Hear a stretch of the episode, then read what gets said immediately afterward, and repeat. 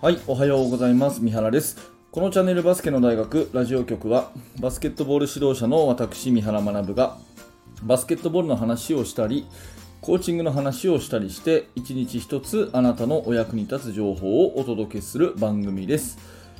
えー本日も聞いていただいてありがとうございます。10月12日火曜日になりました。えー新しい1週間始まって、えー火曜日皆様いかがお過ごしでしょうか、えー今日も元気に頑張っていきましょう。えー今日はね、ルールの話をしたいと思います。NBA のプレシーズンが始まってね、えーあと1週間ぐらいで、えー開幕、シーズン開幕というところなんですが、まあ、新しいファール基準を設けたということが、え最近話題になっていますので、その話から、えコーチングについての学びをお話ししたいなというふうに思います。え私が知る限りですね、今シーズンこのファールは厳しくいきましょうみたいな話になっているのは、え2つあって、え1つはですね、シュートを打った人が、オフェンスがね、シュートを打った人が足を広げたりして、えーまあ、接触を求めるっていうのかな、うん、シュートを打った人が接触を求めるプレー、これはね、えーあのノーコールにしましょうっていう話ですね。うんこれが1個。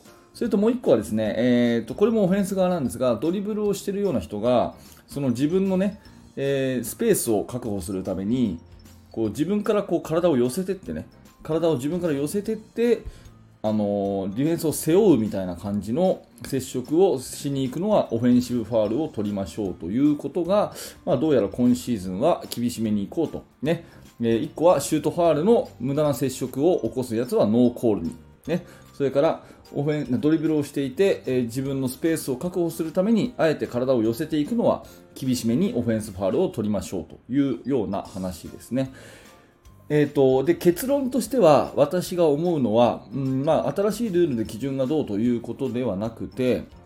その全てのルールに言えることだと思うんですけどルールっていうのはあの選手、子供たちがね、えー詳しく知れば知るほど試合の勝ちにつながると、ねえーそして正しく模範を示せば示すほど、えー試合の勝ちにつながるっていうようなそんな、えーイメージがありますのでそういうお話をしていきたいなと思います。はい、じゃあまずね、えー、遡って1個ずついきますが、まずシュートファールですよね。えーっと、ジャンプシュートを打ちました。まあ、スリーポイントシュートを打ちましたとしましょうかね。えーあなたがスリーポイントシュートを打ちました。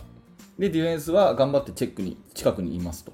いう時に、当然ね、普通にシュートを打つのに対して、ディフェンスがシリンダーを越えての触れ合いをするんだったら、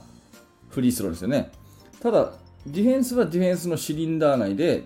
ディフェンスをしていて、で、オフェンスがそのシリンダーの中に、まあ、主に足だと思うんですけど、足を着地の時に広げてね、えー蹴るような感じで、わざとこうぶつかりましたよっていうような、そういうような、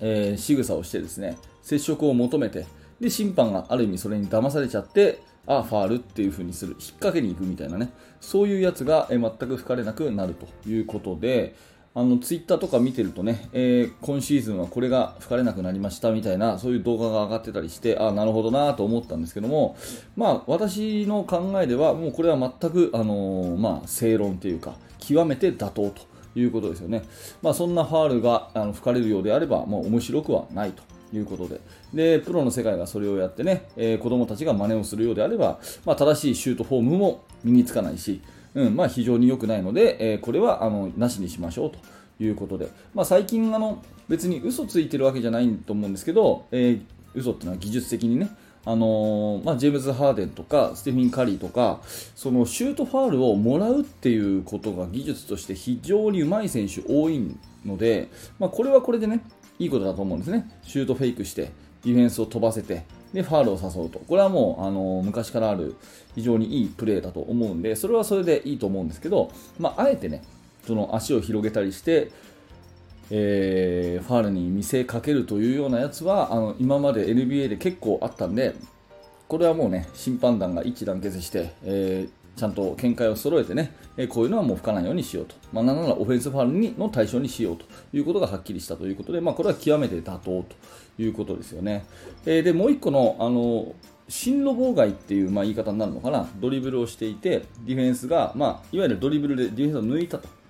でディフェンスがこう真横にいるという時にぐっとディフェンスの方にあえて体を寄せてこうディフェンスを背負おうと、ね、ドリブルコースを完全に開けようと。いうようなことに関して、まあ、オフェンスファール取りましょうっていうようなことだと思うんですけど、まあ、これはね、えーまあ、多分極めて見極めが難しいというふうになると思います。まあ、普通にこうドリブルで接触をしていってね、コンタクトをしていって、え、プレーをしていくっていうのは、まあ、ある意味普通のことだと思うんですが、まあ、スクリーンが動いたというようなのと同じようにそのああの明らかにこう不当なねうん、あのぐっと体を寄せてディフェンスの進路妨害をしたということであればきっと、あのー、分かりやすいと思うんですけども本当にそういうつもりじゃなくて、えー、一つの技術としてこうコンタクトしてね、えー、ドリブルをしていくっていうことをピッピピピ吹くようになってってしまうとすると結構それはね選手からの不満が出るんじゃないかななんてそんな風に思います。だから私のまああくまで私のね予想としてはまあ、シーズン中頃にまあ、落ち着くっていうか、えー、ある程度その今まで通りみたいな基準になるんじゃないかなという風に思うんですね。シーズン最初はまあ、新ルールこういうことなんでここ厳しめにいきましょうって言ってえたくさん吹くと。でそうすると選手からえ今のがどどういうことってこれ新ルールみたいな説明をその都度されてで確かに吹きすぎかなみたいに思ってでだんだん元に戻るみたいなね、まあ、今までもねこういうケースがね、えー、っと一 NBA ファンの視点からするとですね結構あったんですよね、えー、昔でいうハンドチェッキングとかね、えー、そういうのもすっごい最初厳しくてでだんだんだんだんなくなっていくみたいなそういうことが結構あるように思うので、まあ、このドリブル、オフェンスの進路妨害系のファールは、うん、極めて見極めが難しいんじゃないかなというふうに思います。はいえー、でですね、ここからちょっと話の後半というか最後に、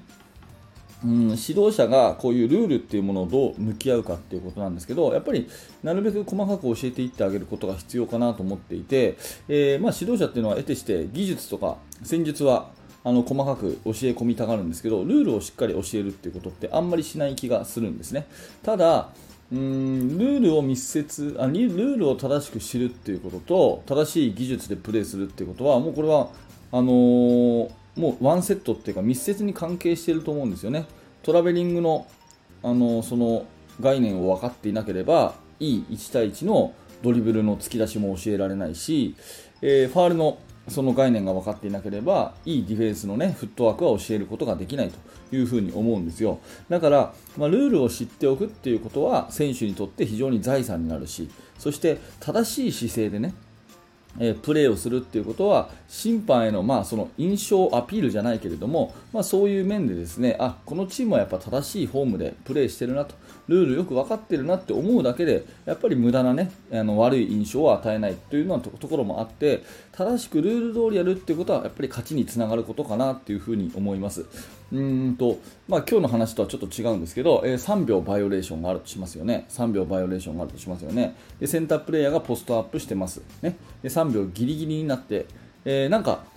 ギリギリになってるんだけどよく分かってないのかなっていうような選手だったら1回あの審判は笛を入れて、ね、え伝えようというふうに当然思うわけですけどこれがね3秒ギリギリまでいてパッといなくなってねちゃんと両足出てでもう1回ポストアップするっていうことをされるとですねあこの選手はよく分かってるなというふうに審判には伝わるわけですよね、まあ、そんなようなことが一つ一つあるとやっぱりその印象がいいっていうか審判も審判しやすいと思うしそのプレイヤーとしてもですねなんか1個のプレーに自信を持ってプレーができる、うん、ポストアップするのもね、えー、3秒を気にしながらちゃんと頭に入れながらしっかりその2.99秒まではね力強くポストアップしてさっと出るとかそういうことをやるとですねプレーにメリハリもつくと思うし、まあ、何かとですねルールをやっぱり知っとくっていうのはすごくいいことだと思うんですよね。うん、だから、まあ、細かく細かくルールを知っておいて、え、それをちゃんとゲームの中で使うと、まあ、そんな変なね、えー、なんか抜け道を探すとかそういうのではないんだけれども正しくルールにのっとってプレーしましょうっていうそういうマインドが溢れてる選手、チームの方が、えー、結果的にね試合も勝つんじゃないかなというふに思います。まあ、今シーズンのね NBA もまあ、そうですし、あと先日ちょっとお話をしましたけども、国際ルール、私たちがね、えー、経験する、あのー、国内のルールでもですね、まあ、トラベリングについてはあの見直しというところが来てますので、うん、突き出しが遅いとか、軸足がずれてるっていうのは、どんどん積極的に吹いていくと、ね、えー、名ばかりのゼロステップっていうのはもうなくしましょうっていうようなそういう流れに来てますからそこはちゃんとね、えー理解をさせた上でゼロステップの練習っていうのはあんまりこだわりすぎない方がいいと思うよっていう話を前回したんですけども、まあ、そういうこともろもろ含めてですねやっぱりルールに関してはしっかり知っておこうよとコーチも選手も知っておこうよと。でそのルールをしっかり知っていて、えー、正しくプレーするっていうことが、まあ、そのえゲームの勝利にもつながると、いいプレーにもつながるということはね、えー、大事かなというふに思ったので、まあ、今日はこんな話をさせていただきました。えー、今日は NBA 新しいファールの基準とはということで、シュートファールのね、え、自分からオフェンスが、え積極的にファールをあの接触を求めていくようなプレー、これはまあダメですよということだったり、ドリブルの、ね、進路妨害的なことは厳しくなりますよというお話から、まあ、ルールはやっぱりあの絶えず変わるんで、それをチェックして、しっかり、ね、技術や戦術を教えるのと同じように、ルールを選手に伝えていく。選手にルールを考えてもらうということをするのは技術の向上や試合の勝ちにつながるんだと思いますというお話です。はい、ありがとうございました。えー、このチャンネルはいつもこういった形で、えー、バスケットボールの話を毎朝お届けしております。えー、面白かった、興味が持てたという方は、えー、ぜひチャンネル登録並びにポッドキャストのフォローをよろしくお願いいたします。えそして現在ですね、指導者の方向けに無料のメルマガ講座をやっております。えぜひぜひあの登録していただければ有益な情報をお渡ししますので、えー、説明欄からリンクにの行ってみてください。